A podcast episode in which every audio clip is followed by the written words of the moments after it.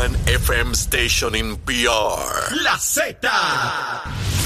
La, la, la salsa más caliente de este verano la tiene la Z. Salsa de. ¿Entendiste? Y que suene pesado. WZMTFM 93.7 San Juan. WZMTFM 93.3 Ponce. Y WIOBFM 97.5 Mayagüez. Saca tu sunblock porque te vas a quemar con esta salsa. La emisora de la salsa número uno de Puerto Rico. Tu, tu emisora nacional de la salsa. Y escúchanos en nuestra aplicación La Música.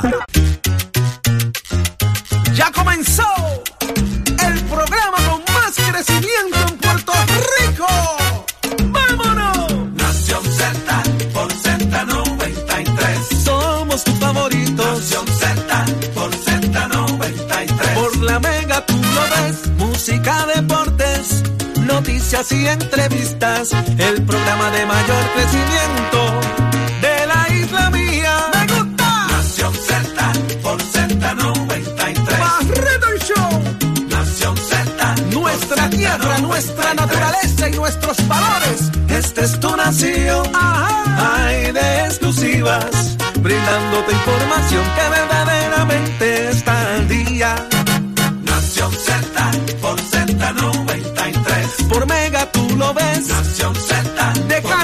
siendo parte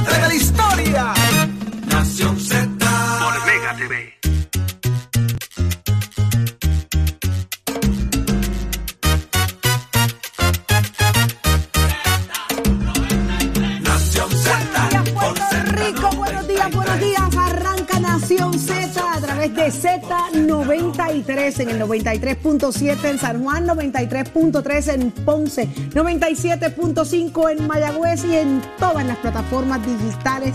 Escúchenos y búsquenos a través de, la aplicación La Música en cualquier parte del mundo. Aproveche inmediatamente, usted va de camino en su carro, métase ahí al Facebook. Mire, para que usted escuche por ahí, pueda ver alguna que otra cosita mientras usted, ¿verdad? Con mucha precaución conduce hasta su destino y de igual manera dele share para que todo el mundo sepa y entienda de lo que usted sabe y escucha todos los días. Pero muchas cosas pasando y están listos Jorge Eddie López. Muy buenos días. Buenos días, buenos días. Buenos días, Saudi. Buenos días, Eddie. Buenos días a todos y cada uno de ustedes, mis amigos, que como siempre se conectan con nosotros todas las mañanas. Espero que le hayan pasado espectacular todos los padres en familia el día de ayer, que hayan tenido un espacio bonito con sus hijos y que hayan tenido esa oportunidad. Como siempre, agradecidos de su sintonía y que tenemos muchos temas para discutir ustedes en la mañana de hoy. Créanme que hay mucho de qué hablar Ay, de lo que ha pasado, no solo en Puerto Rico, en el mundo entero. Y como siempre, invitándolos a que no se olviden de entrar a la aplicación La Música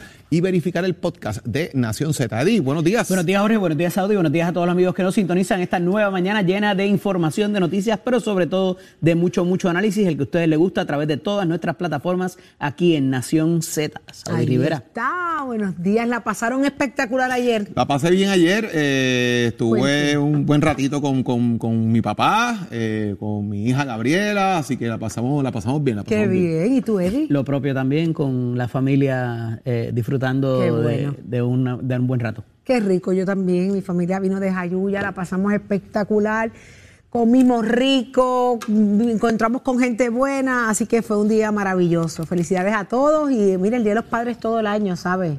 Todo el año. Lo que pasa es que nos detenemos a, a hacer una pausa y, y resaltar este día. Siéntase Hoy es día de eh, fiesta. así. Hoy es día de Hoy es el fiesta. Juneteenth, lo que se ¿De conoce qué? la liberación de los últimos esclavos, este, y se conmemora en esta fecha, así que algunos están libres, otros pues. El gobierno está trabajar. libre hoy. Sí, el gobernador es. dio libre en el día de hoy, pero ¿cómo es que algunos qué? algunos están, algunos, Algunos- trabajan. algunos estamos aquí. Ay, Dios mío, yo como me, me, me lo gozo tanto, pues yo no siento que... me- me- bueno, vamos. Señores, ¿quiénes nos acompañan hoy? Saudi, comienzan los procesos en Trujillo Alto, Junta de Gobierno del Partido Popular, mucho de qué hablar, está con nosotros el comisionado electoral del Partido Popular, el licenciado Ramón Torres. Ándale, Eddie. En nuestro panel de análisis va a estar el representante Jesús Santa y Rodríguez y también el exsecretario de Estado y expresidente del Senado, Kenneth McClintock. Vamos a hablar de esa deuda de los municipios, ese plan de pago de los municipios, así también como de, los, de la celebración, la conmemoración de 50 años de debate en las Naciones Unidas sobre lo que es la situación colonial de Puerto Rico, Saudí. Ave María, y de frente al país con el licenciado Leo Aldrich y mucho más. Esto apenas comienza. De inmediato vamos al análisis de las portadas. ¿Qué está pasando en Puerto Rico? Aquí te enteras. ¿Con qué es lo que tú quieres comenzar? Yo Jorge? quiero comenzar primero que las dos cosas esenciales. Mucho Número uno, ímpetu. porque no, no sabemos ¿verdad? por dónde va la cosa, pero el gobernador de Puerto Rico se va a expresar hoy al país. Hoy va a hablar el gobernador Eh, eso al de las país. 4 y 55, 55 ¿Qué de la tipo de mensaje es este? Es interesante porque estamos en la recta final del tema legislativo. Eh, a lo mejor el gobernador le puede hacer un reclamo a la legislatura de atender unas situaciones particulares que no se han atendido. Por ahí va la cosa. Eh, yo creo que por ahí puede ir la cosa, ¿verdad? De que, mire, ustedes tienen nombramientos que no han atendido, hay una reforma electoral, ¿qué van a hacer con el presupuesto? Así que yo, yo no sé qué exactamente va a decir, pero esta semana, estamos a a 10 días prácticamente de que, de que, desde que se atienda, cierre la sesión y quizás el gobernador puede ir apretando esta última, este último llamado a la legislatura y puede que por ahí vaya el tiro y además quizás traer el tema también del estatus político. Así que no sé, yo, yo pienso que por ahí puede ir el O sea tiro. que Eddie, ¿qué tú no es un mensaje común lo que estaremos viendo. No, bueno, hoy, yo he visto otros gobernadores hacer mensajes para reclamar a la legislatura eh, de vez en cuando. Incluso he visto los gobernadores que van a la legislatura, que llegan de sorpresa, de sopetón y se meten en la oficina del presidente del Senado de la Cámara. Mira, ven acá. ¿Qué te falta, Paz? ¿Cuáles son los votos que tú necesitas? Déjame llamar a los muchachos míos a majar las tropas. Eso yo lo he visto.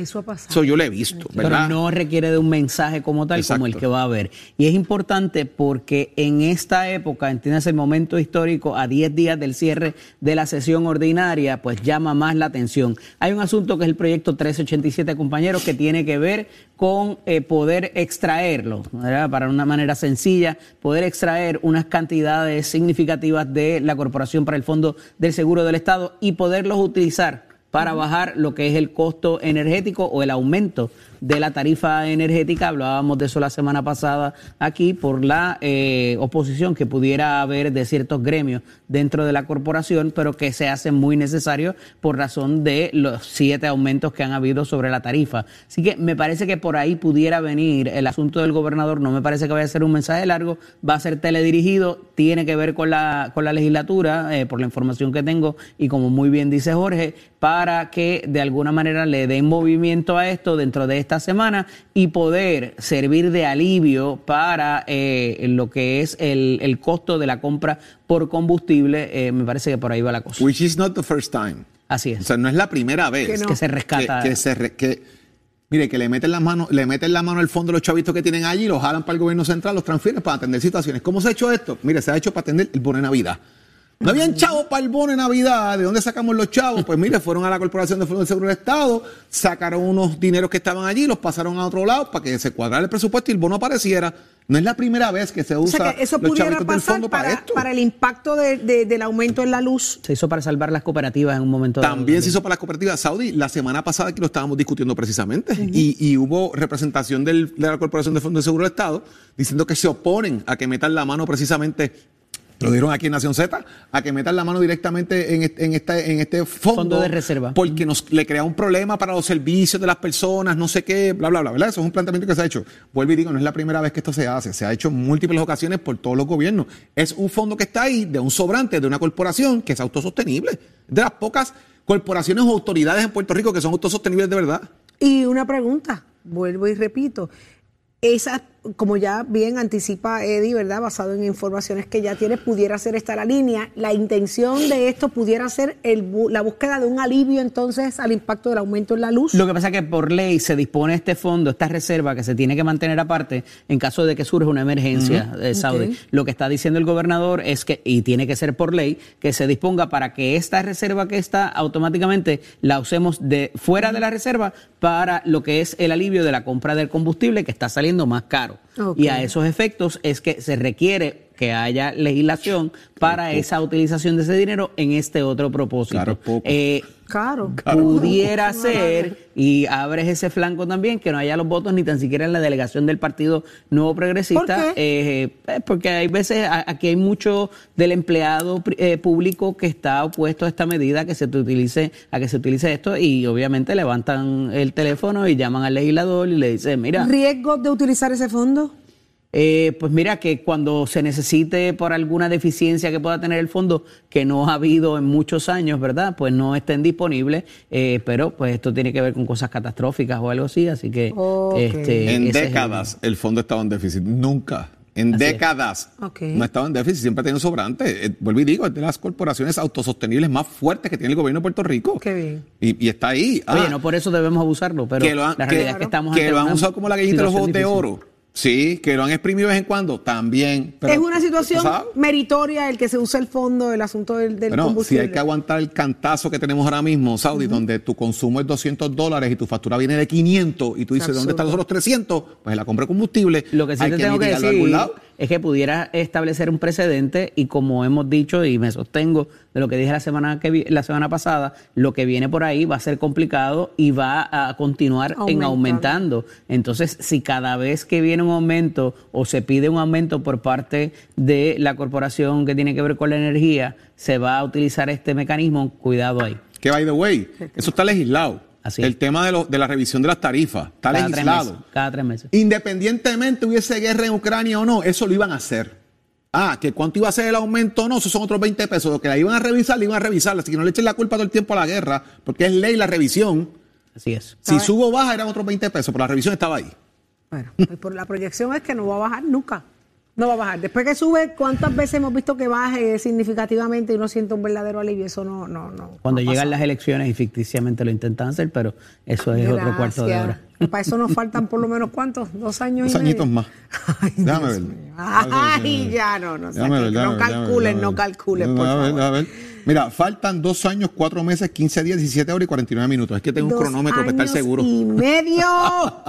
Jesús. Jorge va a correr, está tan... Nah. Mira, ole, Señor te reprenda, papá. ni asomado. Chacho, ni de lejos.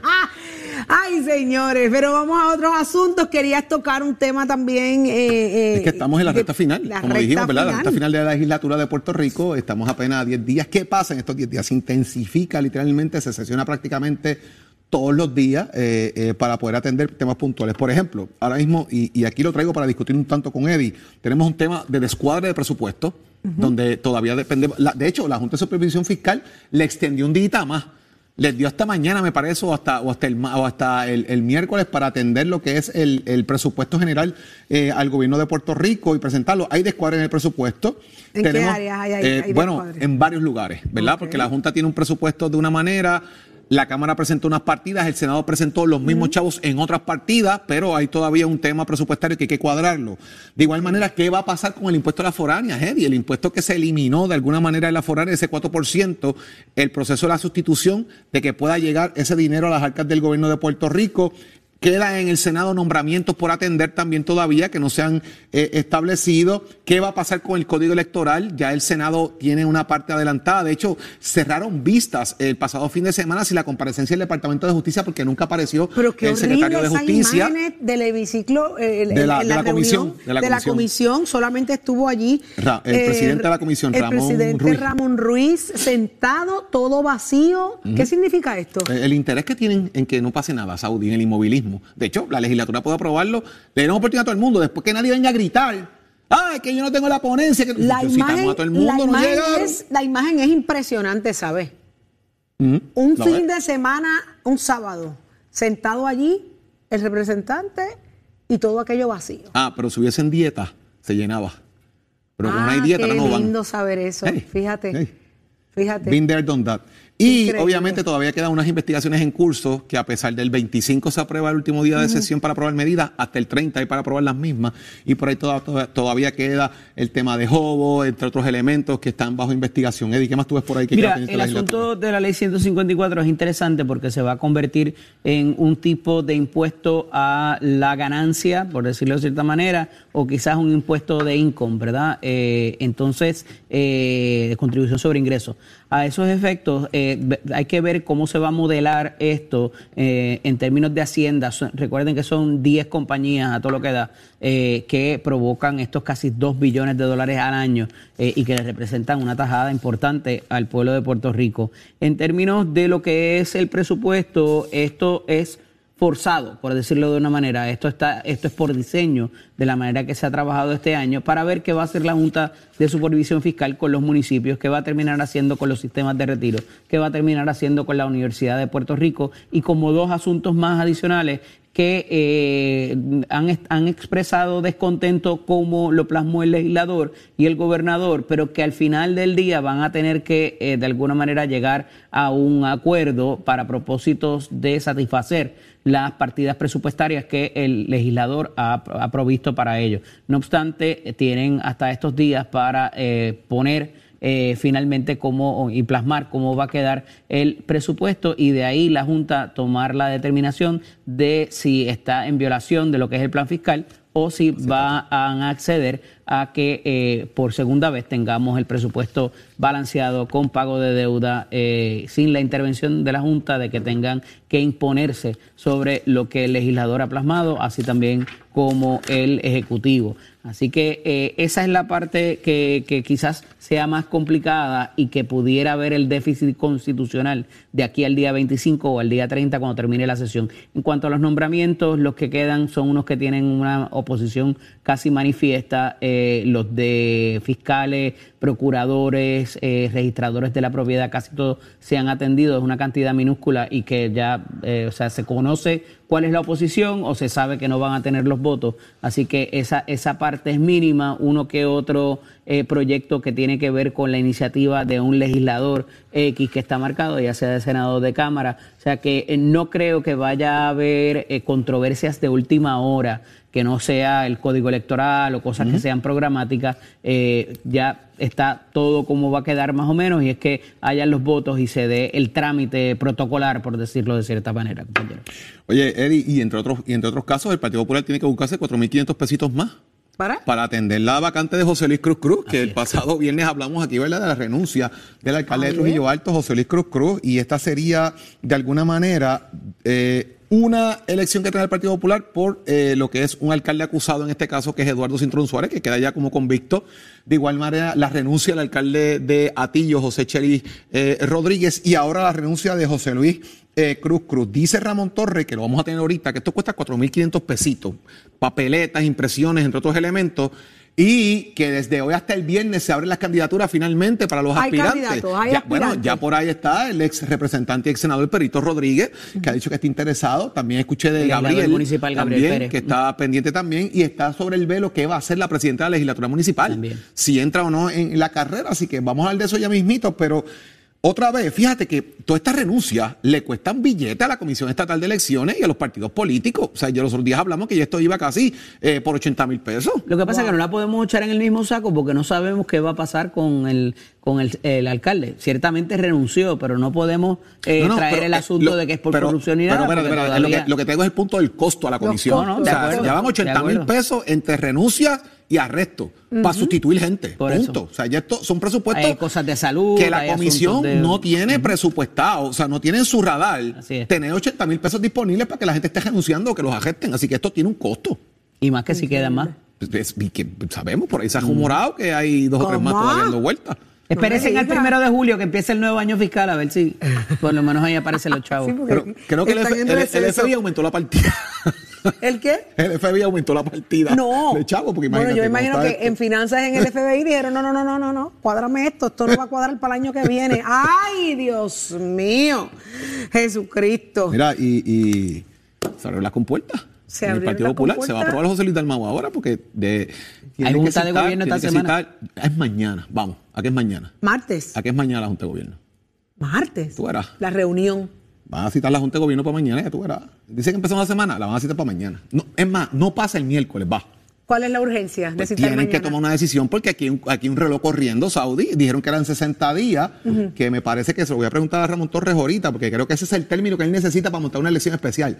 60 días que se anunciaron la semana pasada, ya quedan 56, 55 días. O sea, el reloj está corriendo en contra de los que quieren estar allí. Y no solamente Carmen Maldonado, la alcaldesa de Morovi, se suma a la posibilidad de que Juan Zaragoza entre al juego, Anda. también como presidente del partido o candidato eventualmente a la gobernación del país. Hay quienes han tratado de separarlo un poco, pero está por ahí. también se menciona el representante Jesús Manuel Ortiz, que parece que va a levantar la mano eh, también en los, próximos, en los próximos días. Así que esto puede seguir sumándose a los que puedan estar disponibles para entrar en la contienda de la presidencia del partido y aquellos que entienden que eso les da la catapulta para ser candidato a Y si gobernación. la Y- y López- propuesta del senador y presidente de la colectividad, eh, José Luis Dalmau, da eh, un puño en la mesa y rompe la radiola o para el, ustedes saben dónde, albañil que se acabó la mezcla, si verdaderamente rompe el partido eh, y va a, a quedar en precario como algunas figuras han levantado por razón de que sería la definición de si estamos a favor de Lela o si estás a, a favor de la libre asociación, pues sale. Eso será un referéndum, será como un referéndum, donde una papeleta con Es diferentes definiciones es- que la gente es una vote. votación, no los quieren dejar votar el que esté a favor de Lela, pues nosotros vamos a votar acá, ¿verdad? Eso es lo que está diciendo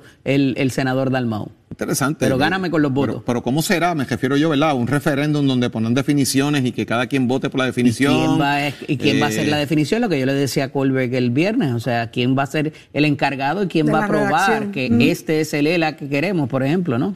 Eso, Ahí eso va a ser interesante. Esos son planteamientos bien interesantes de cómo los populares vayan a manejar eso ahora, en una brecha que es complicada, by the way, porque fíjate que esto Porque con coincide esa, con esa definición vas a ir a la elección también. y coincide con el evento de la ONU de hoy, de los 50 Así es. años de definiciones que se Pero están de eso dando vamos de a hablar más adelante. Hijita, sí, de sí. eso vamos a hablar más adelante. De igual forma vamos a hablar de las elecciones en Colombia, que son históricas y muchos asuntos más de país, porque muchas cosas Y la pela pasando. que se cogió la izquierda también en España. Ah, eh, pues, es ¿viste? importante. Hay mucho, hay mucho que eh, hablar. Es tendencia. Chile, España, Colombia, eso viene por ahí. Qué interesante. Cuidado. Pero, pero eso lo vamos a discutir más adelante. Queda mucho más acá en Nación Z, pero ahora somos deporte y ya está listo Tato Hernández con el voleibol femenino. Buenos días, Tato. Vamos arriba, vamos arriba, vamos arriba, Puerto Rico. Muy buenos días para todos, Titi, Saudi, tío Jorge y tío aquí.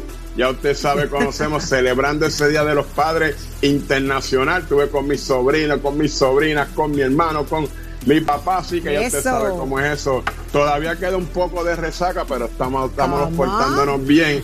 Y, y continué la dieta, Titi Saudi. Antes me comía cuatro pasteles, ahora me he comido. Así que ya usted sabe cómo es eso. ¿Dos Estoy mejorando. do- ¿Dos pasteles solitos o con algo por el lado? No, no, con algo por el lado, Ah. Titi, porque ya usted sabe, el acompañamiento. Rice with gandules. Nunca solo, rice with nunca solo.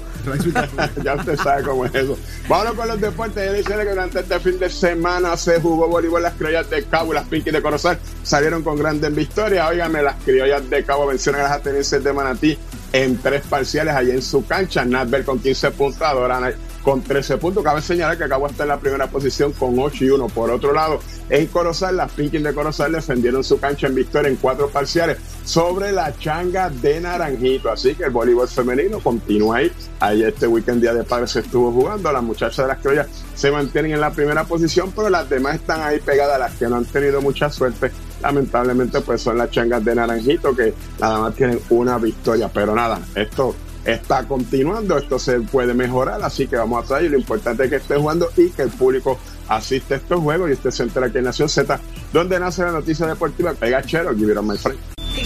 Estás con el habla música y Z93 en Nación Z.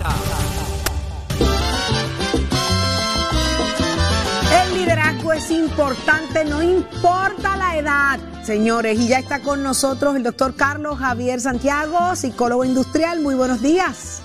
Muy buenos días, ¿cómo estás, Saudi? Qué lindo. Muy- Yo me siento muy feliz de estar contigo acá hoy también. Gracias, doctor. Igual nosotros acá en Nación Z, gracias, doctor, por este tema extraordinario y es cómo desarrollar el liderazgo en nuestros hijos, no importa la edad.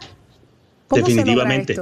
Y, tú sabes que, estos tiempos están pidiendo cada vez más que los muchachos tengan mayor resiliencia y yo quiero darte estos cinco consejitos breves, pero rapidito con a ti, papá, mamá, que estás criando y que quiere que tus jóvenes tengan el carácter para poder enfrentar los retos que la vida le trae. ¿no? Lo primero que te quiero decir, papá, mamá, es que no te obsesiones con los logros de tus hijos, porque Fíjate que muchos de nosotros que nos criamos en los años 60, 70, ¿verdad? Este, no, no necesariamente nuestros padres nos celebraban mucho nuestros logros y nosotros dijimos, pues no, yo no voy a hacer así con mis hijos, yo quiero ahora celebrarle hasta, olvídate, cualquier pasito que dé, yo voy a hacerle unos pompones y voy a hacer una fiesta del cara. Y cuando tú te encuentras con esto, el problema es que cuando te obsesionas con sus logros, automáticamente eh, tú quieres que tu hijo siempre sea el primero en todo. Y el liderazgo, en efecto, no necesariamente ser el primero te hace un gran líder. No necesariamente ser el primero te hace una persona con, con, con una gran capacidad de manejar tus emociones, que es el segundo punto que te voy a traer. Desarrolla tu papá, mamá, tu inteligencia emocional, primero que todo, para que aprendas a que tus hijos también tienen todo el derecho de fracasar, porque ahí es que se aprenden. Y tú, manejando tu inteligencia emocional, que es una de las, de las ocho inteligencias que tenemos los seres humanos, tus hijos van a modelar ese comportamiento y por ende vas a desarrollar también su tolerancia al fracaso. Enseñar a nuestros hijos a fracasar. ¿Te acuerdas que hace un tiempo hablábamos del tema de que hay que dejar que los hijos fracasen porque de ahí es que van desarrollando su carácter? Esto es importante en este momento discutirlo. Deja que ellos asuman riesgos y que fracasen de vez en cuando. ¿Para qué? No, no, no solamente para que sientan el amargo sabor del fracaso, sino que reconozcan y valoren el éxito. Cuando una persona se encuentra así, Saudi, balanceada, ese joven va desarrollando un carácter y una tolerancia a lo que finalmente le vamos a llamar resiliencia. Es la capacidad de manejar la crisis sin sucumbir ante ella. Y recuérdate que los tiempos están cambiando muy fuerte. Estamos todo el tiempo en movimiento y necesitamos que ellos también desarrollen su intelecto. Un liderazgo transformacional que queremos sembrar en ellos requiere de que tenga opinión, que la persona tenga la capacidad de levantar su voz cuando es necesario. Así que papá, mamá, ya no estamos en la época de baja la cabeza que te estoy hablando, los niños hablan cuando la gallina ya tú sabes, etcétera, etcétera, etcétera. No, deja que hablen, deja que opinen también sobre situaciones importantes, intégralos a tus, conversaciones cuando son conversaciones que le hacen crecer su intelecto y que le, que le incrementen su espiritualidad sobre todo y su, y su capacidad de poder interactuar con otras personas. ¿Qué opinas? ¿Qué opinas sobre esto? Yo, yo estoy anotando, doctor, porque es cierto, a veces eh, el, detalle que usted trae donde le, prohibimos a veces a los hijos entrar en conversaciones de adultos, cuando estamos papá, mamá hablando, usted no se meta, que esto es entre papá y mamá. Eh, los hijos observan, analizan, llegan a sus propias conclusiones y conjeturas y definitivamente es bueno escucharlos. Y por otro lado, el asunto de pretender que sean siempre primeros en todo es un daño enorme, enorme para, para enfrentar la sociedad. Es un gran error. Eh, eh, mientras están cobijados bajo el ala de mamá y de papá, pues están protegidos, pero cuando salen solos a la sociedad a enfrentar los monstruos allá afuera y no saben cómo hacerlo, eh, ahí somos los culpables nosotros, en esa idea de que sean primeros. Y tú sabes que cuando yo estoy reunido en este momento con empresarios que me dicen, tengo, tengo un gran reto con la nueva generación, que si los boomers, que si los, los X, los Y, los Z ahora, ¿verdad? Esto, los millennials, que qué difícil es. La, la responsabilidad la, la, tenemos nosotros, los X, que estamos, eh, eh, quisimos darle a nuestros hijos lo que no nos dieron a nosotros. Tenemos que darle lo que nos dieron. Valores, principios, tolerancia. Y tú verás qué diferente va a ser que tu hijo mañana va a tener un una capacidad de liderar a otros seres humanos de una forma responsable. Y si queremos levantar este país con líderes transformativos, líderes que cambien el país en el futuro, tenemos que empezar desde hoy. Como yo le digo a Willy Negrón, Hair Designer, le digo, Willy, tienes que ayudar a tu gente a desarrollarse, así que si quieres verte bien, sentirte mejor, llámate a Willy Negro Hard Designers a 786-9966, 786-9966 para que te veas bien y te sientas en gran bienestar. Así que Saudi, vamos a desarrollar nuestros muchachos, vamos a sembrar el liderazgo que, que, tanta falta hace, empezando por nosotros como padres, siendo unos grandes líderes en nuestro hogar. Dios bendiga, que Dios bendiga este país y, y a ustedes también para que sigamos caminando. Amén. Muchísimas gracias, doctor Carlos Javier Santiago, por ese y muchos más eh, consejos extraordinarios para el desarrollo de nuestros hijos. Así que lindo día para usted, doctor. Igual, linda semana.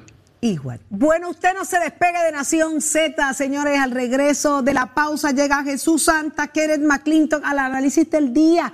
Pero llega por ahí más adelante el licenciado Leo Aldrich y mucho más que tienen que decir dentro del Partido Popular Democrático. Aquí usted se entera.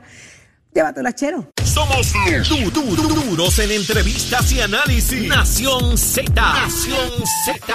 Por el la música y la Z.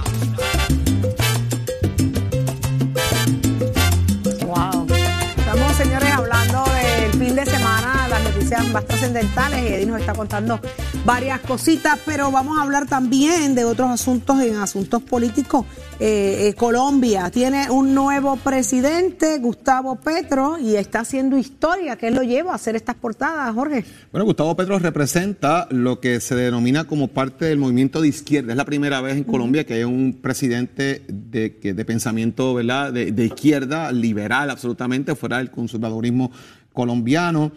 Economista, 51 eh, años de edad Estuvo, llegó cuarto en la carrera presidencial anterior contra Uribe eh, y contra el Duque, o sea que él conoce muy bien el tema político, aspiró a ser alcalde de Bogotá. De hecho, Bogotá es quien le da la victoria, porque él es muy reconocido en, Bogotá. Fue congresista, fue senador, así que es una persona ducha en el ambiente político. Pero lo interesante es que este señor es un guerrillero del M-19. Anda. Esa es la parte interesante de esto. O sea, estamos hablando de una persona que viene de la guerrilla, que conoce los movimientos de izquierda a la perfección eh, y que llegó hasta, hasta la cárcel por, por temas de, de, los movimientos liberales en contra de los gobiernos. Así que esto se une en, en el área de Sudamérica a lo que es Chile que los movimientos democráticos se están dando a figuras como Evo Morales, que también era de la izquierda y que es un presidente que viene, ¿verdad? Y lo de Silva, que viene de los movimientos indígenas de izquierda y de, y de gente que yo siempre he declarado eso, ¿verdad? Como la gran paradoja de la democracia luego de no lograr golpes, utiliza la democracia para llegar al poder. Ese es el caso de Hugo Chávez en aquel momento en, Venezuela. Así que eh, estos son movimientos que están ahí latentes, pero este es el más trascendental de esta, de esta época porque va a poner a Estados Unidos ahora un poco a filiar para atrás y a ver cómo va a manejar el tema colombiano. Mira, eh, es un poco, eh, ¿verdad?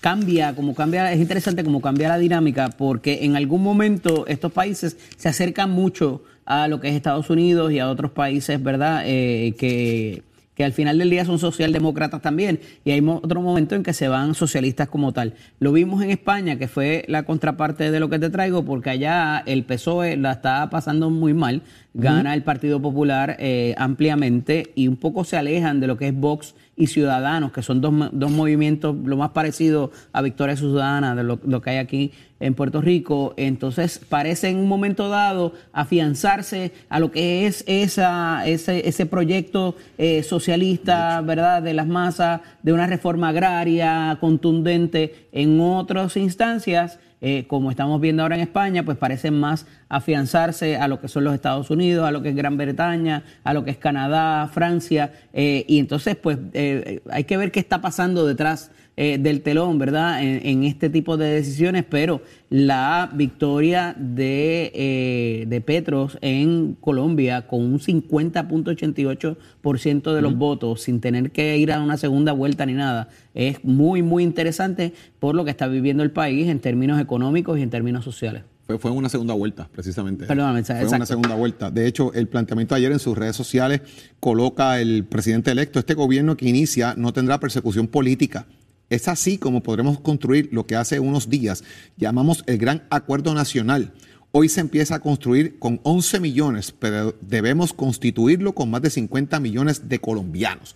Y el presidente actual, Iván Duque, eh, escribe que llamé a Petro Gustav, ¿verdad? Que es la cuenta de él de Twitter, para felicitarlo como presidente electo de los colombianos. Acordamos reunirnos en los próximos días para iniciar una transición armónica, institucional y transparente. Así que esto es capítulo cerrado y comienza una nueva época en Una nueva era con la mayoría real de, que fue una, una, una elección con una, una... Él ganó ampliamente eh, Contra un multimillonario, by the way. Mira eso. Su contrincante era una persona acaudalada, multimillonario, de mucho reconocimiento, pero extremadamente conservador.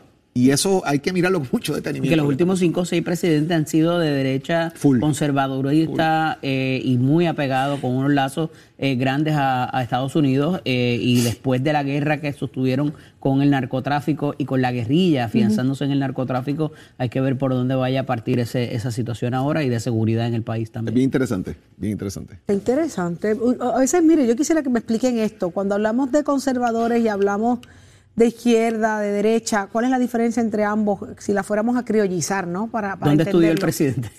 ¿Por qué? Este estudió en Estados Unidos, estudió en Oxford, quizás en Gran Bretaña, de ordinario, pues tienen esos lazos afianzados porque fuiste a la universidad con el presidente, con el diputado tal y, tienes ya esa, esas relaciones. Cuando se trata de una persona más, eh, ¿verdad? Más criolla, por decirlo de esa manera, pues esos lazos quizás no están tan fuertes y se te hace difícil para la deuda externa, para un montón de otras situaciones y lo hemos visto pasar en los últimos 30 años infinidad de ocasiones establecen esto amarrado, como bien dice Eddie, en gran medida al punto del nivel de educación de la persona que está figurando en la papeleta. La izquierda usualmente es un asunto más liberal, no son personas que están afianzadas a leyes estatutarias, son personas que piensan en la libertad del aborto, en la libertad de armas, en que hay que bregar la economía de otra manera, que no está atado a pagar deudas, sino que a crear otro tipo de, vínculo, eh, piensan de alguna manera en converger más socialmente con la gente, que hay un espacio socialdemócrata de crecimiento se alejan en gran medida del control absoluto del gobierno por grupos. Inclusive el enfoque en la agricultura, Jorge. totalmente. O sea, ellos utilizan una cosa que es el Producto Nacional Bruto de Desarrollo en la base económica. Muy diferente a que vamos a, vamos a importar, vamos a traer de afuera, vamos a traer grandes empresas. Eh, y el conservadurismo, estoy en, estoy en contra del aborto, no creo en la ley de armas, tenemos que ser, o sea, es un grado, es como, como definir un poco los republicanos y los demócratas para que nos entendamos acá en Arrabichuela. ¿A dónde pues, voy a coger pues el préstamo? Si voy al Fondo eh, Internacional Monetario, si lo si utilizo alguno de los países, ¿verdad? Si voy a los bancos nacionales, ¿Qué etcétera. tipo de, relación vas a tener al final del día con, los países que te rodean también? Qué interesante, ¿ve? Quería, quería tener eso, esos detalles clarísimos, porque la diferencia entre el gobierno saliente y el que entra definitivamente eh, es es histórica, es histórica, es la primera vez prácticamente, ¿verdad?, que, se ve esto en Colombia. Así que vamos a ver cuál es el futuro de Colombia. España está eh, también con los cambios. España se fue al otro lado. Al otro lado. España, se fue, España se fue entonces para, para la derecha conservadora. Ajá. Eh, sacaron la izquierda. O sea, interesante, Sudamérica se está moviendo al lado izquierdo y de repente eh, eh, Europa se está manteniendo en, un poco hacia el lado de la derecha, mantienen presidentes que estaban ahí, como es el presidente de Francia, el presidente de Inglaterra, que estuvo cogiendo golpes como, como, como rayo contra el sol y está ahí todavía, se, aguantó. Por, sus relaciones con Rusia también. Pero fíjate, en el caso de España, hace menos de una década hubo grandes problemas con esta facción por eh, razón de, de corrupción en el gobierno. Y por ahí es cuando entra entonces el PSOE y surgen todos estos movimientos en respuesta a estas a estas grandes investigaciones que se dieron el juez Baltasar Garzón y todo esto que se dio eh, corrupción gubernamental a nivel de municipios, a nivel de condados, ciudades, este eh, hubo artistas metidos en esos revoluces de corrupción gubernamental y de nuevo hace menos de 10 años, o sea que Panama Papers en Panamá eh, que se metieron los españoles tienen mucho que ver con el tema de los Panama Papers porque a través de ellos es que se destapa este bollete de corrupción y llega a los Panama Papers. Así que esto, esto no es Crearon poca una burbuja ficticia de, de, la cosa de bienes raíces. Esto no es poca cosa. Mira, cuando yo escucho esto y analizamos por encima ¿verdad? la situación en estos países, quiere decir que el mundo está cambiando.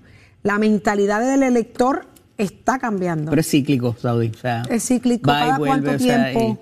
Eh, yo te diría, o sea, cada 20 años tú ves de nuevo este, este tipo, de, lo que no lo que no se había visto es el surgimiento de nuevos partidos y nuevos movimientos que fueran así, eh, ¿verdad? Tipo generación Y, quizás, este, pero lo demás es cíclico entre los conservadores y la gente de izquierda. Yo le voy a añadir un elemento que no existía. ¿Qué?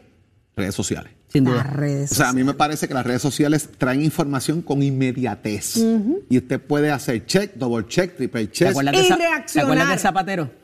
Claro, claro. y reaccionar, luego de leer, reaccionar. Claro. Y lo que la rea- cada reacción provoca otra. Ahora, Así ahora la información y- llega rápido, no, no estamos Sí, esperando por las y, reacciones. y- y crea opinión y genera opinión. Así que si eso no es lo más importante. Eso es lo más importante. ¿Qué pasará en Puerto Rico, en Estados Unidos, estas próximas elecciones? Eh, están, mire, echando a la canasta para que nosotros decidamos al final. En los próximos dos Esperemos años que el y presidente medio. no se vuelva a caer de la bicicleta.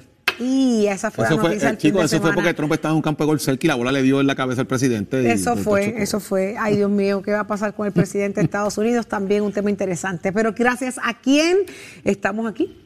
Precision Health Center, le agradecemos como siempre la oportunidad de discutir con ustedes nuestras portadas. En Precision Health Center le cuidamos desde la cabeza hasta los pies. Ofrecemos servicios de audiología, venta de audífonos, patología del habla, lenguaje, quiropráctica, entre otros.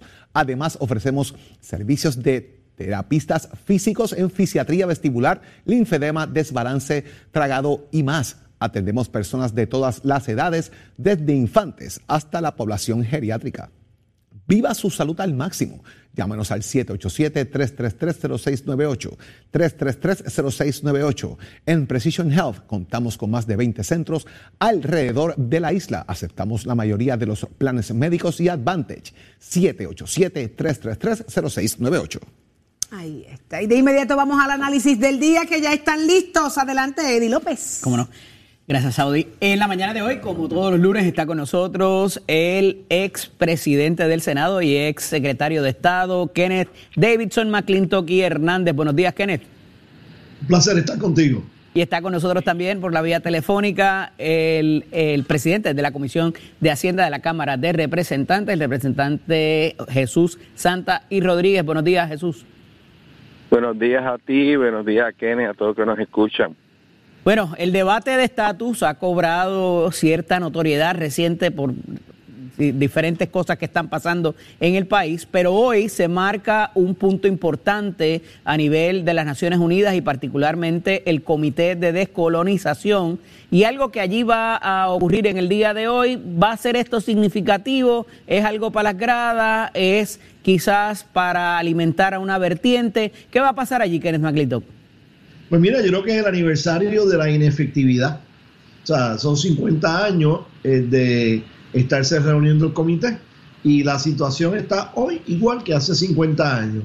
Es 40 años desde que por primera vez se aprobó la resolución eh, apoyando la libre determinación y la independencia y no reconociendo ningún otro estatus político.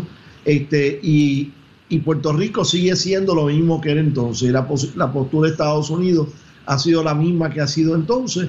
Y aquí no ha cambiado nada. Así que esto es el, aniversario de estar dando viajecitos a, Nueva York para hablar tres minutos consecutivos o cinco minutos consecutivos. Yo he testificado ante el Comité de Descolonización y te digo que es la cosa más frustrante, más inefectiva, donde virtualmente no te hacen preguntas, eh, donde meramente tú ir allí y leer eh, una porción de la ponencia que ha sometido por escrito y aquí no ha pasado más nada. Jesús, en el 1953 el americano fue allí y dijo, esto se acabó, sáquenme del comité de descolonización porque ya Puerto Rico tiene una línea autonómica, así que no debemos estar en esa lista de, de países con colonia. Ahora quizás eso cambió y estamos ante otro panorama distinto, Jesús. Bueno, desde el 53 esa resolución todavía sigue vigente eh, para efectos de las Naciones Unidas. Estoy de acuerdo con Kenneth. O sea, eh, Einstein decía que si tú sigues haciendo lo mismo, no esperes Un resultado distinto. distintos, ¿no? Eh, y ese sentido es lo que ha pasado con Naciones Unidas. Pues respeto que le tenga a esa organización, yo no creo que sea el, el ente principal para uno poder manejar el asunto del Estado. Yo creo que aquí tiene que ser el país y obviamente el Congreso, el Senado, el gobierno de los Estados Unidos. O sea, yo no veo, yo no veo otra manera de, de poder manejar este asunto. Obviamente ha sido eh, un foro utilizado inclusive por el Partido Popular en algunas ocasiones, lo cual pues da una semana de gloria y 51 semanas de, de, inacción. Eh, yo Pero el issue es si se van a atrever a meterle caña a, Estados Unidos por haber mentido o por de nuevo caer en el asunto del coloniaje. Hay, hay, hay, esa babilla, como dice la calle. lo hubieran hecho hace siete años. El engaño no es hoy, son hace siete. O sea, yo creo que Naciones Unidas, más allá de hacer una expresión, lo que tiene que fomentar que se lleve el diálogo y se lleve el proceso entre Estados Unidos y Puerto Rico para presentarle unas opciones reales de estatus. Yo creo que esa es su función.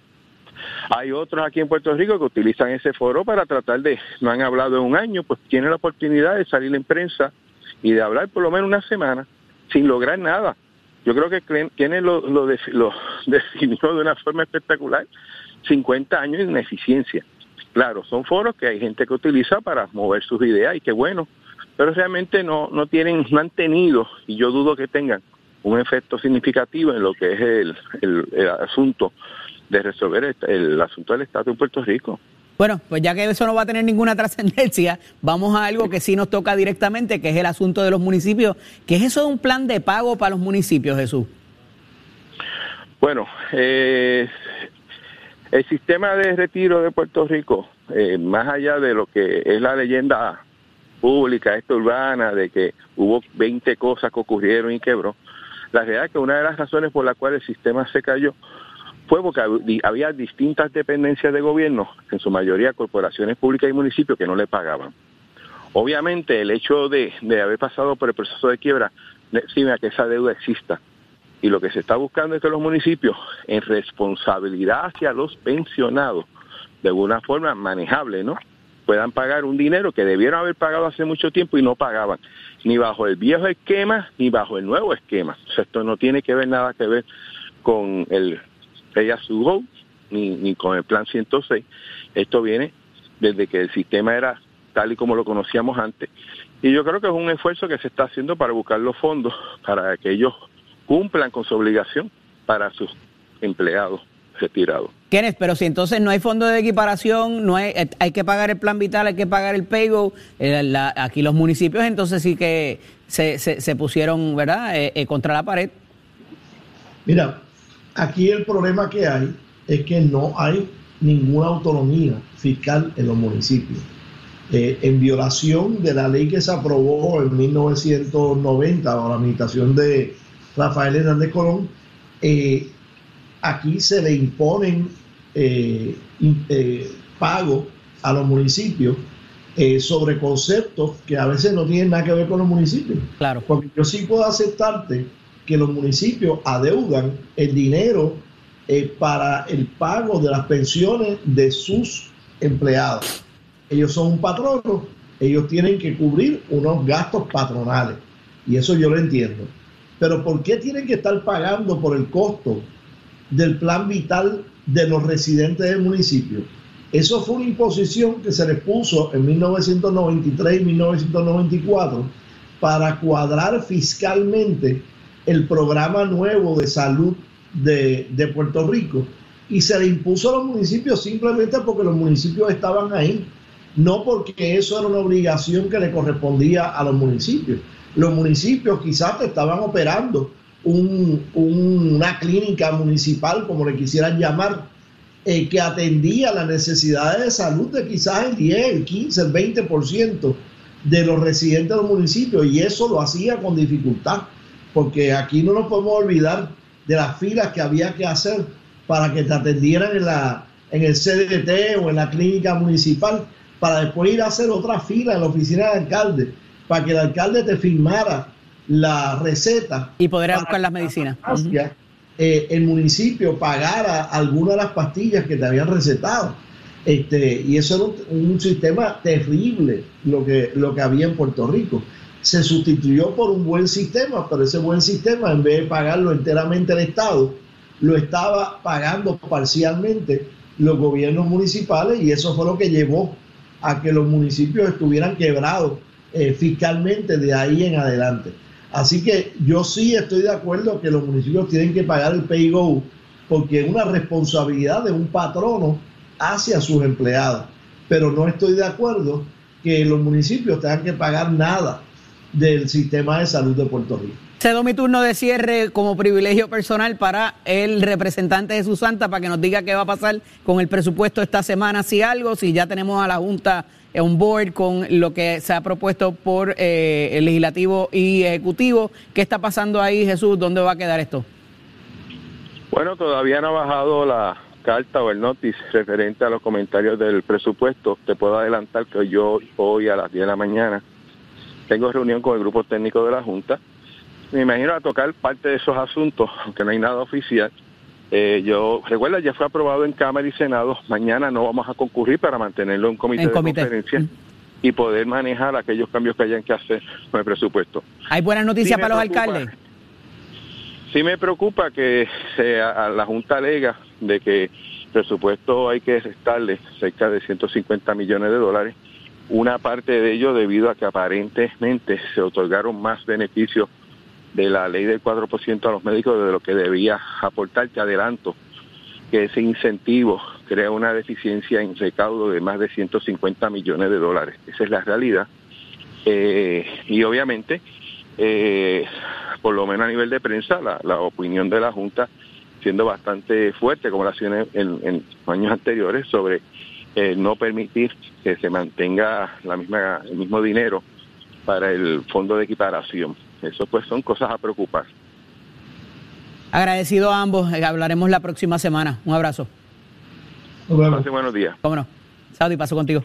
Muchísimas gracias a ambos, a los tres. Muchísimas gracias por el análisis, señores. Y qué interesante está eh, sigue la celebración de los Warriors. Eh, eh, dicen los periódicos, ¿verdad?, que están sellando su legado y le achacan. Fueron los que le ganaron a Boston. Ajá, ah, esos mismos, esos mismos. Y entienden que el asunto administrativo, ¿verdad?, ha demostrado que, que, que, le pueden dar una vida. sellar la vida de la dinastía en este caso y qué interesante, ¿verdad? Que los asuntos administrativos tengan tanto y tanto que ver más allá del juego. Eh, para, para, para, lograr el triunfo.